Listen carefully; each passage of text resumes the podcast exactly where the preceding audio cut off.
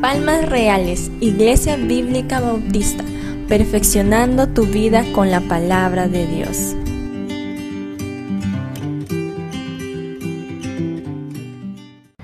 Primera de Tesalonicenses capítulo 2.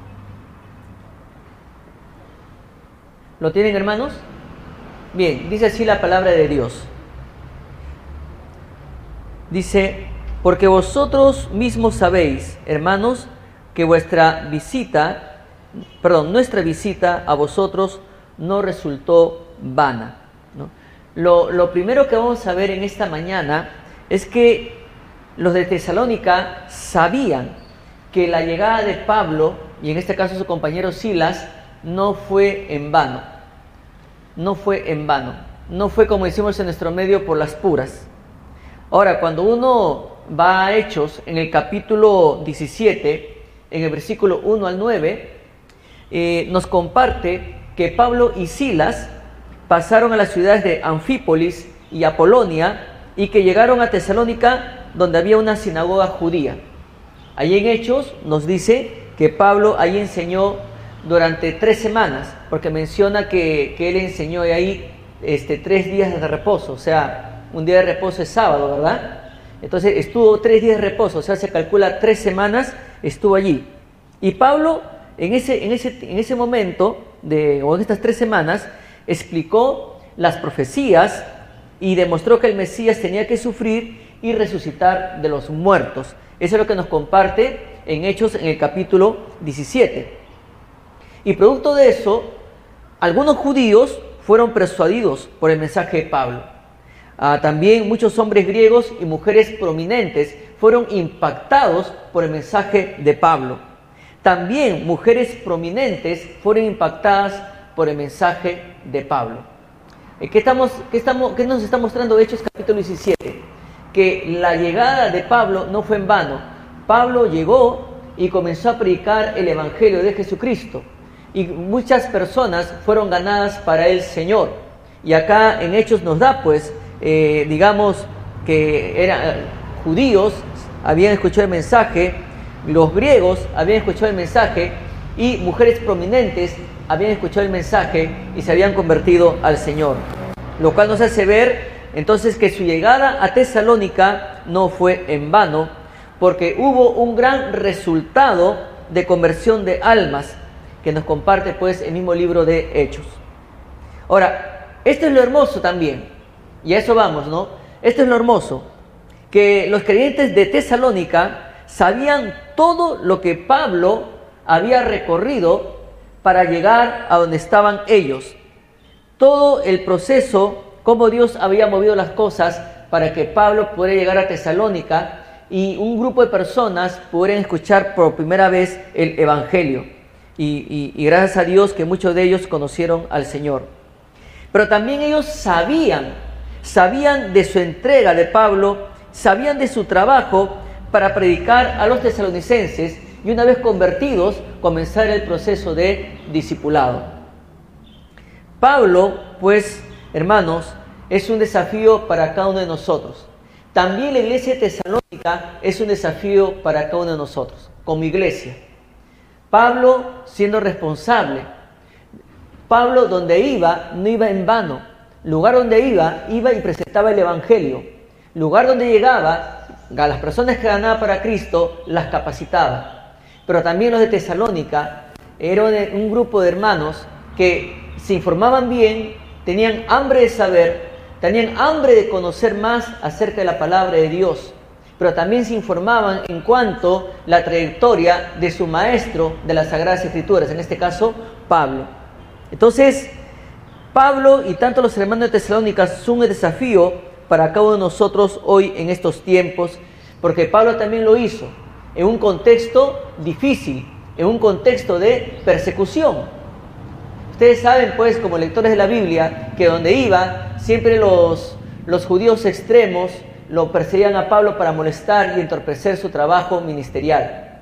Entonces, y, pero aún así, en medio de esta persecución, Pablo no, cesar de, no cesó de ganar almas y, no cesó de capacitar a los nuevos creyentes. y también los hermanos en Tesalónica, una vez que crecieron, la persecución no fue motivo para dejar de continuar analizando y escudriñando e informándose en cuanto a la escritura. Entonces, Pablo en un contexto difícil trabajó, y déjeme enfatizar bastante esta palabra, arduamente. Y los de Tesalónica también arduamente se esforzaron en saber, en saber, saber más y sobre todo informarse, ¿no? En cuanto a, en este caso, a su líder espiritual. Vemos a un Pablo predicando y enseñando a tiempo y fuera de tiempo para que sus hijos espirituales, en este caso los de Tesalónica, eh, queden bien, bien informados y en caso que hubo una falsa enseñanza por ahí eh, o alguna enseñanza distorsionada, los de Tesalónica ya estaban preparados para contrarrestar cualquier tipo también de falsa enseñanza. Entonces, los de Tesalónica sabían que la llegada de Pablo no fue en vano.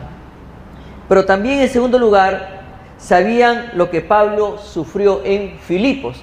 Y allí en el capítulo 2, versículo 2 hasta el 4, dice lo siguiente. 1 Tesalonicenses capítulo 2, versículo 2 hasta el 4.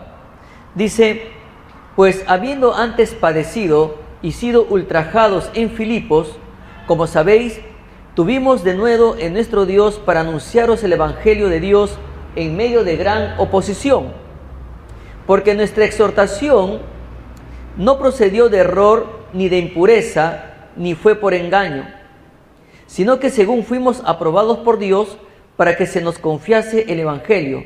Así hablamos, no como para agradar a los hombres, sino a Dios que prueba nuestros corazones. ¿Qué había pasado en Filipos? Pablo dice acá que ellos habían sido, eh, habían padecido y sido ultrajados en Filipos. ¿Dónde encontramos ese dato más ampliamente? Pues la misma palabra de Dios, cuando nos da un dato, ella misma nos informa aún más en, otros, en otros pasajes. Pues ahí, eh, a manera de, información, luego usted lo puede buscar en su casa. En Hechos capítulo 16, entre versículos 16 y 24, ahí nos comparte lo que pasó en Filipos. ¿Qué había pasado? Pablo y Silas iban a la oración y se encontraron con una joven esclava que tenía un espíritu eh, o un demonio que le permitía adivinar el futuro. Por medio de esta adivinación, esta joven daba mucho dinero a sus amos.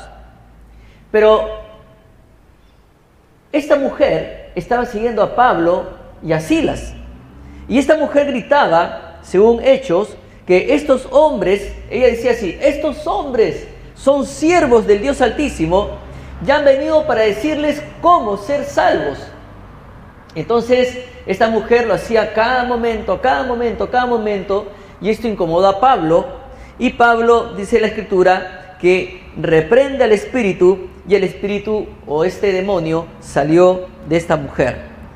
Entonces, ah, esto pues, eh, al perder ese poder, esta joven, este poder demoníaco, las esperanzas de sus amos de hacerse ricos desapareció.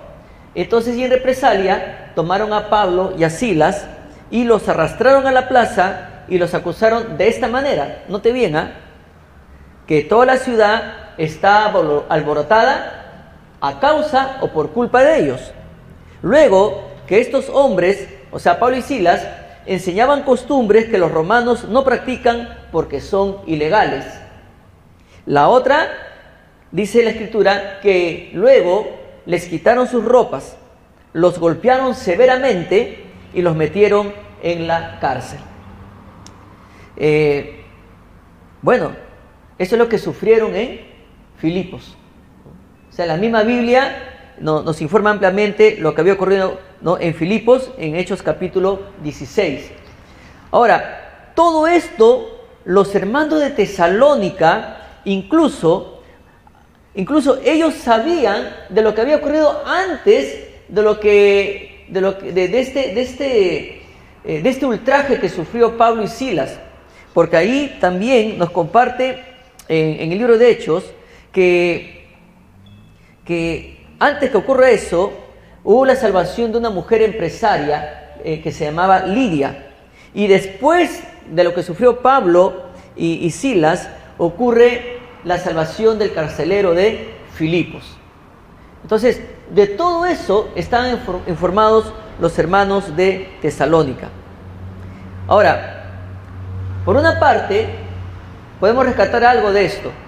Por una parte, aprendemos que hay muchas personas que están presas siguiendo su esperanza en hechiceros, en brujos, en chamanes. Y, van a estos lugares. Y ellos viven engañando, estos chamanes viven engañando a las personas que están desesperadas buscando paz, están desesperadas para conectarse con, sus parientes, con sus difuntos, eh, y, van en busca de, de mediums para, entre comillas, eh, comunicarse ¿no? con su ser querido, inclusive hasta pagan fuertes sumas de dinero para una limpieza de algún tipo de daño. Entonces, eh, hay gente que engaña y se aprovecha y gana fuertes sumas de dinero que practica, hacen estas prácticas oscuras, y hay gente víctima que es engañada porque no conoce la palabra de Dios.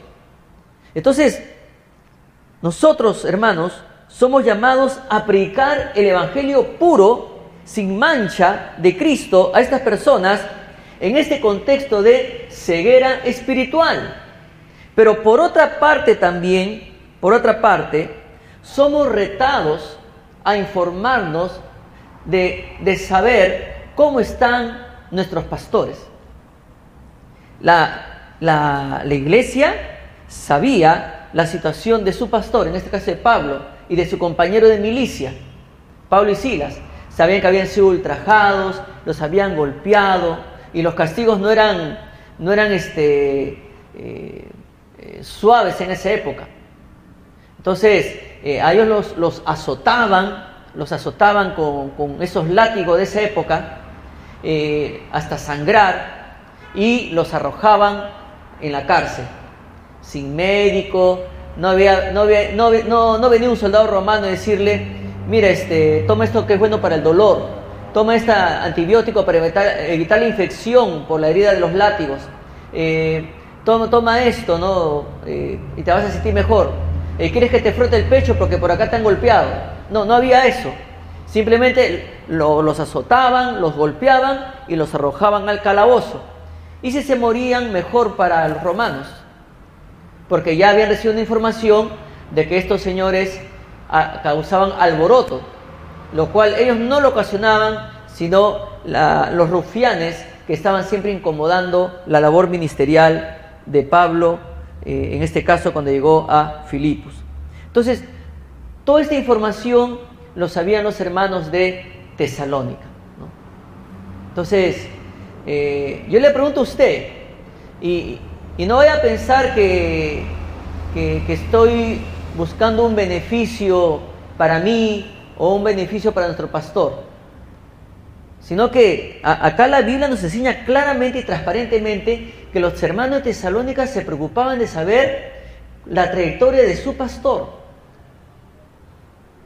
Entonces, eh, yo, le, yo le pregunto a usted, ¿usted está orando por sus pastores? No, el pastor Fernando está bien, ni, bien lo veo, lo veo bien, este, bien nutrido. ¿ah? La hermana Beni lo ha cuidado muy bien. ¿ah? A la hermana Beni la veo bien, parece que tuviera 14 años. ¿Ah? ¿No? O sea, ¿para qué le voy a preguntar si lo veo bien? Entonces, algunos, algunos de repente no preguntan, ¿no? Pastor, ¿cómo está? pastor, ¿cómo le va en sus estudios? Eh, pastor esto, pastor el otro. No tiene de malo preguntar, así como a ti te preguntan cómo estás, cómo te va, ¿no? También, también eh, sus, pastores son seres humanos, no son de, otra galaxia, no son de metal. Hay hermanos que también acá están sirviendo a tiempo y fuera de tiempo, que también ejercen una labor de liderazgo y les han preguntado cómo están. ¿Cómo les va? ¿Cómo está la salud? ¿Cómo está la familia? Entonces, esta iglesia se informaba muy bien acerca de su líder espiritual y acerca también, en este caso, de, de las personas que, que pues viven víctimas del engaño.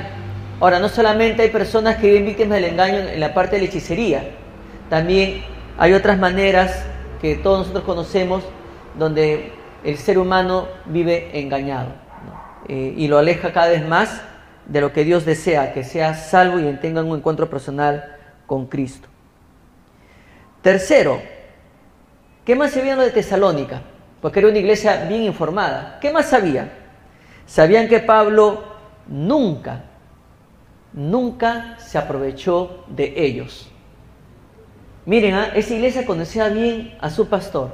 Ellos sabían muy bien, muy bien, que Pablo nunca se aprovechó de ellos. Leamos el versículo 5, por favor, del capítulo 2. Dice, porque nunca usamos de palabras lisonjeras, como sabéis, ni encubrimos avaricia. Dios es testigo.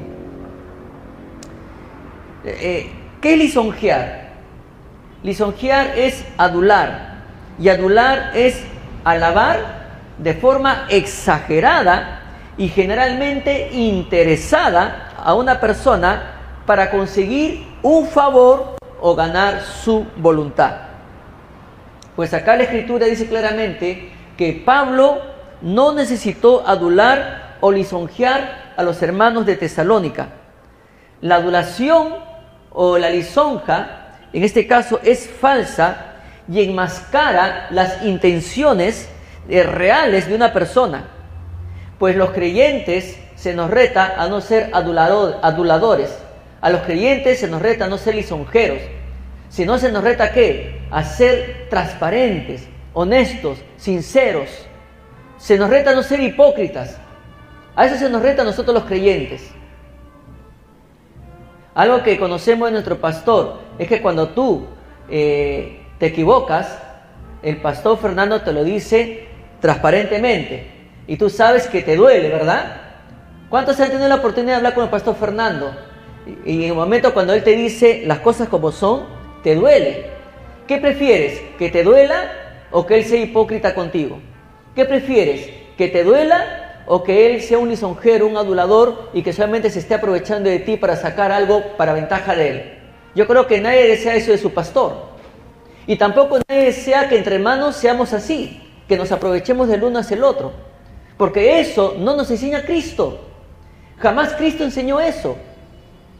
Y es por eso que con autoridad, en otra parte, Pablo dice, imitadme a mí así como yo imito a Cristo. Porque Cristo no necesitó adular a nadie tampoco.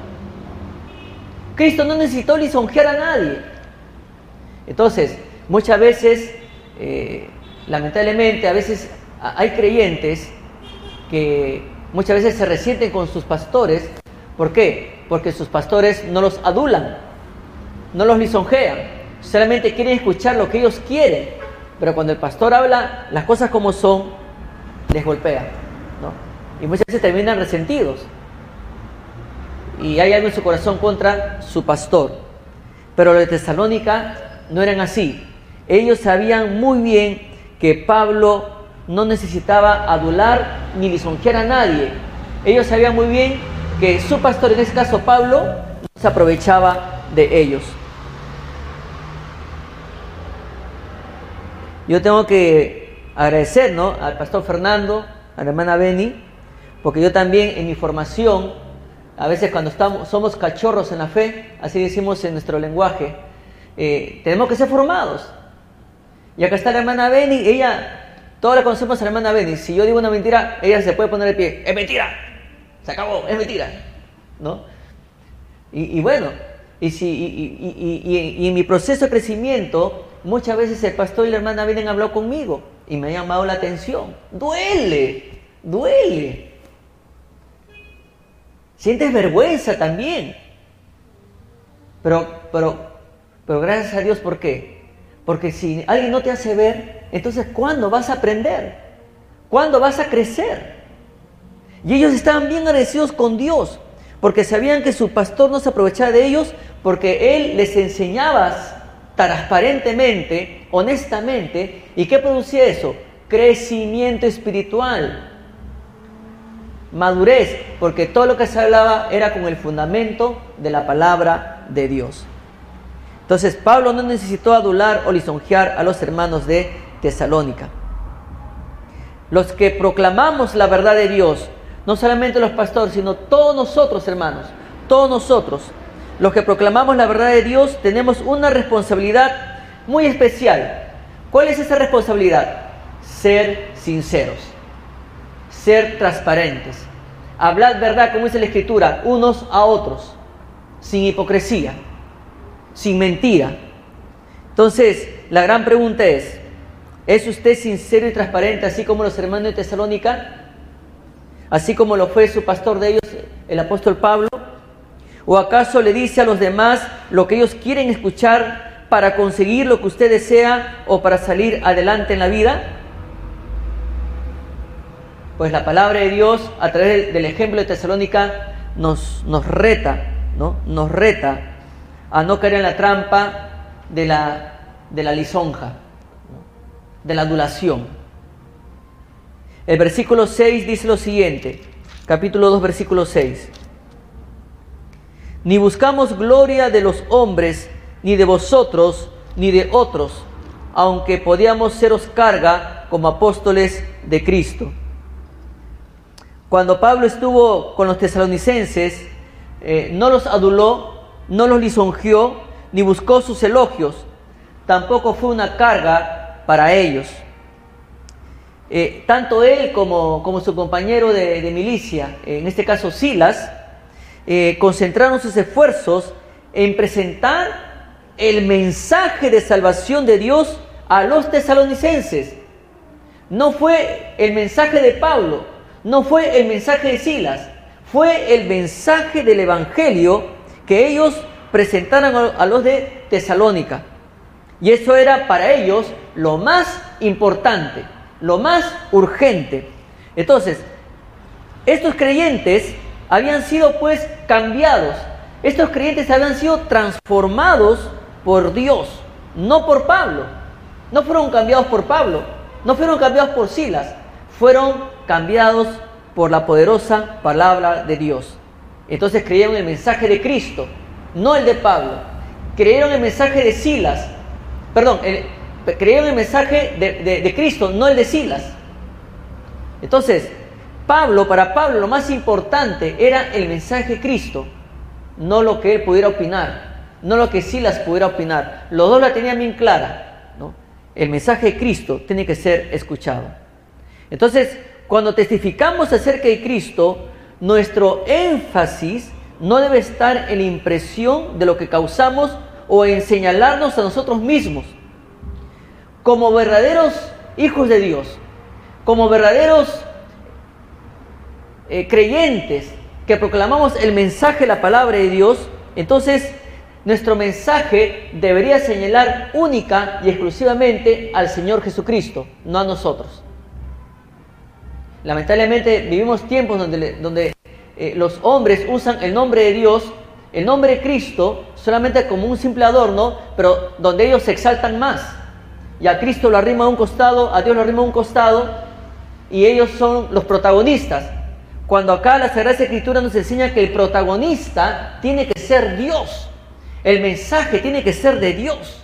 Porque es la única manera de cambiar al ser humano desde el fondo de su corazón. Cuando testificamos acerca de Cristo, no debemos olvidarnos que Él tiene que ser la preeminencia de nuestro mensaje. Que Cristo es el que debe causar la impresión en el corazón de las personas, no nosotros. Eh, y evitar señalarnos a nosotros mismos. Entonces, siempre que nuestro mensaje sea, pues, eh, el Señor Jesucristo, ¿no? que Él tenga la preeminencia. El versículo 7 y el versículo 8 del capítulo 2 dice lo siguiente. Antes fuimos tiernos entre vosotros, como la nodriza que cuida con ternura a sus propios hijos. Tan grande es nuestro afecto por nosotros que hubiéramos querido entregaros no solo el Evangelio de Dios, sino también nuestras propias vidas, porque habéis llegado a sernos muy queridos. eh, que Pablo en este caso y sus compañeros, sobre todo Silas, fueran como niños entre los tesalonicenses, eh, no significa que hubieran sido inmaduros o que hubieran tenido una falta de capacitación. Más bien en este aspecto, Pablo señalaba que como niños habían sido, ¿cómo? Como niños habían sido sinceros, como niños habían sido transparentes, como niños habían sido sin engaño en su presentación del Evangelio y sobre todo en su manera de vivir. Entonces Pablo no necesitó lisonjear, Pablo no necesitó adular, Pablo no necesitó aprovecharse de la gente que le escuchaba. Lamentablemente, en estos tiempos tenemos muchos charlatanes, muchos engañadores que se aprovechan de las personas. Personas que van con corazón sincero a buscar a Dios y que son engañados con un mensaje falso y, les sacan su, dinero por miles y por miles, engañándoles y mintiéndoles. Y la gente está pensando que de esa manera se agrada a Dios cuando ellos le están dando un falso mensaje. Un falso mensaje. Y es muy triste. Es muy triste. Entonces, Pablo no necesitó lisonjear, Pablo nunca se aprovechó de las personas. Los, acá vemos algo hermoso, ¿no? Los hermanos de Tesalónica sabían muy bien que Pablo como su pastor no era un lisonjero, sabían muy bien que su pastor no era un adulador, sabían que él era, él era muy serio y transparente en su enseñanza. Ellos sabían que el mensaje que daba su pastor era el mensaje que le encomendó Cristo. Y la preeminencia de su mensaje, de su mensaje era el Señor Jesucristo y no Pablo. Eso es lo que entendieron los de Tesalónica.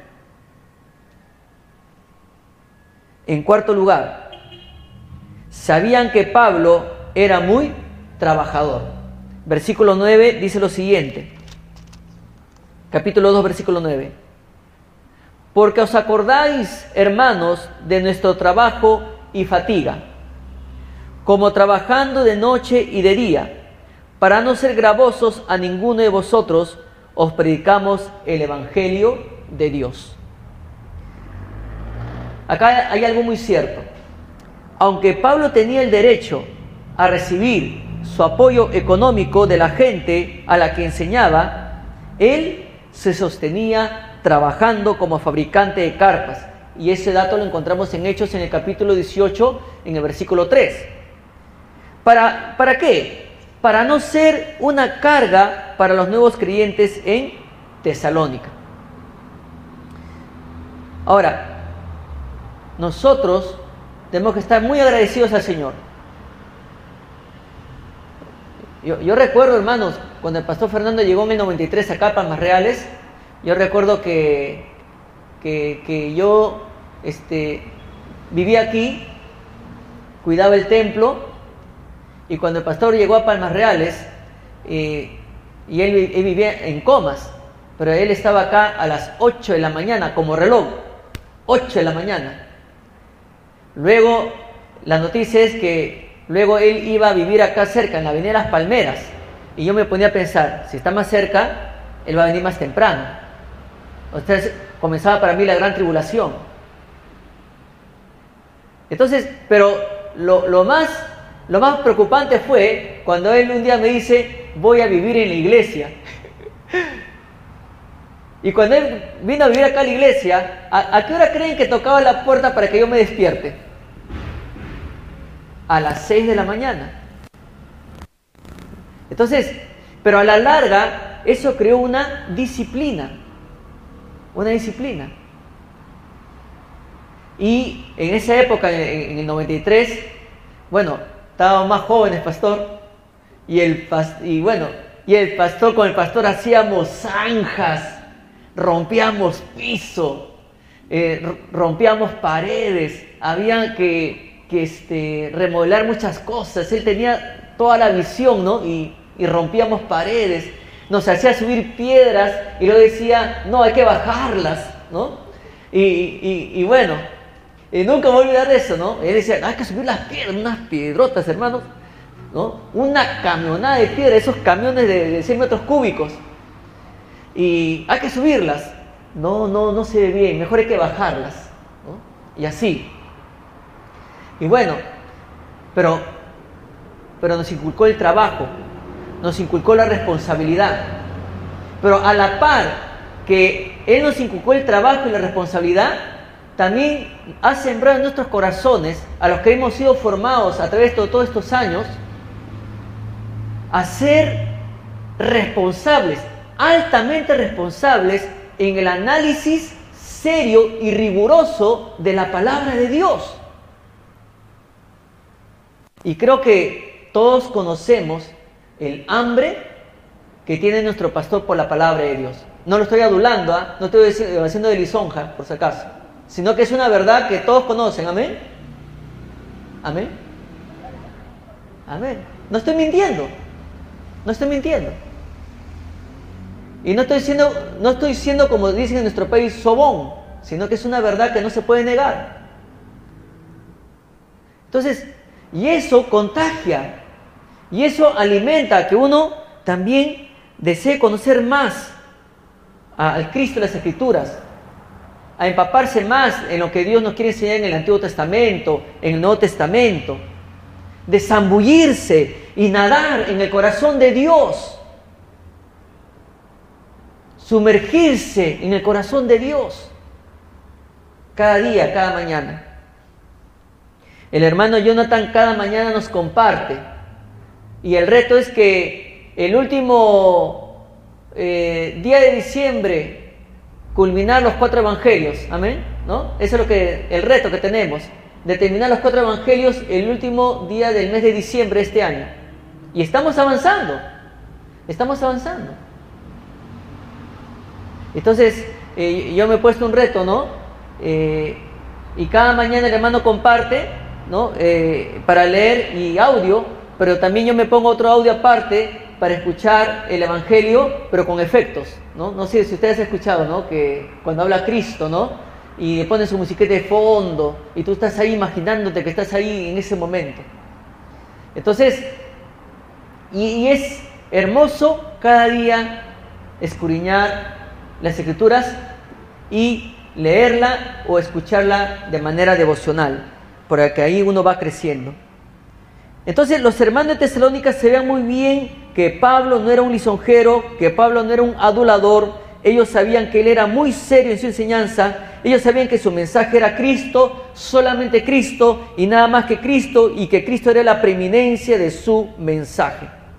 Y que Pablo era muy trabajador, que Pablo eh, no era un ocioso, que Pablo era altamente trabajador en doble sentido, ¿no? Trabajaba con sus manos haciendo carpas, pero también estudiaba, escudriñaba y enseñaba, o sea, vertía todo lo que él estudiaba y lo derramaba en el corazón de sus hijos espirituales.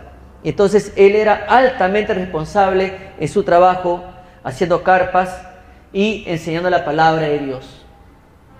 Por último, hermanos, sabían de su buen comportamiento. ¿no? En el versículo 10 dice lo siguiente, versículo 10, vosotros sois testigos y Dios también de cuán santa, justa e irreprensiblemente nos comportamos con vosotros los creyentes. Qué interesante. Pablo con confianza y convicción le dice a los hermanos de Tesalónica, vosotros sois testigos y quién más? y Dios también. Y esto me hace recordar cuando los profetas del Señor en el Antiguo Testamento se acercaban al pueblo para dar un mensaje y ellos decían, dice Jehová en cuya presencia estoy. O sea, a la vez estaban capacitando al pueblo de Dios, os dando un mensaje, pero a la vez estaban en la presencia del Señor. Entonces, los tesalonicenses eran testigos de qué? De que Pablo y Silas y los que le acompañaban, eh, se ve que había más personas, pero más enfatiza Pablo y a Silas, que estos dos varones eran consagrados, o sea, totalmente dedicados en cuerpo y alma a adorar y servir al Señor. También que eran sinceros, o sea, su amor y entrega eran puros. Su amor y entrega, el servicio del Señor y a los hermanos eran sin doblez. No había hipocresía en su servicio de amor hacia los santos de Tesalónica. Pero también eran intachables con todos ellos. O sea, eran personas que no tenían o no había necesidad de que se les reprochara algo. Oye Pablo, tú has hecho mal esto. No, no, no. Eran, eran personas eh, intachables. Entonces, los tesalonicenses no solo sabían estos tres detalles importantes, también eran testigos juntamente con Dios. Nosotros debemos dar gracias, porque a pesar de que somos seres humanos, que podemos fallar, tenemos la oportunidad de poder reconciliarnos con Dios, pero también eh, no nos gobierna el orgullo, no nos gobierna la mentira, no nos gobierna ah, la hipocresía. ¿Por qué? Porque una persona que está en comunión con Dios va a ser bien difícil que sea esclava de estas cosas. Y Pablo era un varón lleno del Espíritu Santo. Pablo era un varón que cada día vivía bajo la guía del Espíritu y ese ejemplo lo, lo seguían los de Tesalónica. Y ese es un reto para todos nosotros. Es un reto, hermanos. Pablo se comportaba bien y era un reto para los hermanos de Tesalónica para que se comportara bien. ¿De qué manera? Consagración, sinceridad y que sean intachables. Y Pablo con convicción y seguridad lo dice, ustedes son testigos y Dios también. Yo te pregunto en esta mañana, tú puedes decir con seguridad que tú eres consagrado, sincero, intachable ante los ojos de Dios? Yo espero de todo corazón que sí, porque es es el reto que nos presenta la iglesia tesalónica, que sigue el ejemplo de su pastor. Entonces, nosotros, nosotros somos retados también a estas tres cosas. ¿Tenemos ejemplos? Los tenemos en nuestra iglesia. Tenemos ejemplos y retos a seguir de personas muy consagradas al Señor, de personas intachables, de personas sinceras. Y gracias a Dios. Entonces son modelos a seguir, son modelos a imitar. Y la palabra de Dios nos reta a hacerlo. Entonces, hermanos, esta mañana hemos visto, hemos visto eh, cinco asuntos que sabían los hermanos de Tesalónica. El próximo domingo, Dios mediante, estaremos viendo los otros cuatro asuntos que sabían los hermanos de Tesalónica. ¿Qué les parece si oramos, hermanos? Les invito a cerrar sus ojos inclinar su rostro. Padre Santo, gracias te damos en esta mañana. Gracias Señor por la oportunidad que tú nos das de haber aprendido, Señor, de los hermanos de Tesalónica. Y Padre, eh, te lo agradecemos, Señor, y que esto sea un reto para todos nosotros, Señor, eh, ser imitadores. Tú nos presentas modelos en tu palabra y rogamos que esto, Señor, sea una práctica normal y natural en nuestra vida, Padre Santo. En Cristo Jesús damos las gracias. Amén. Que Dios les bendiga, hermanos.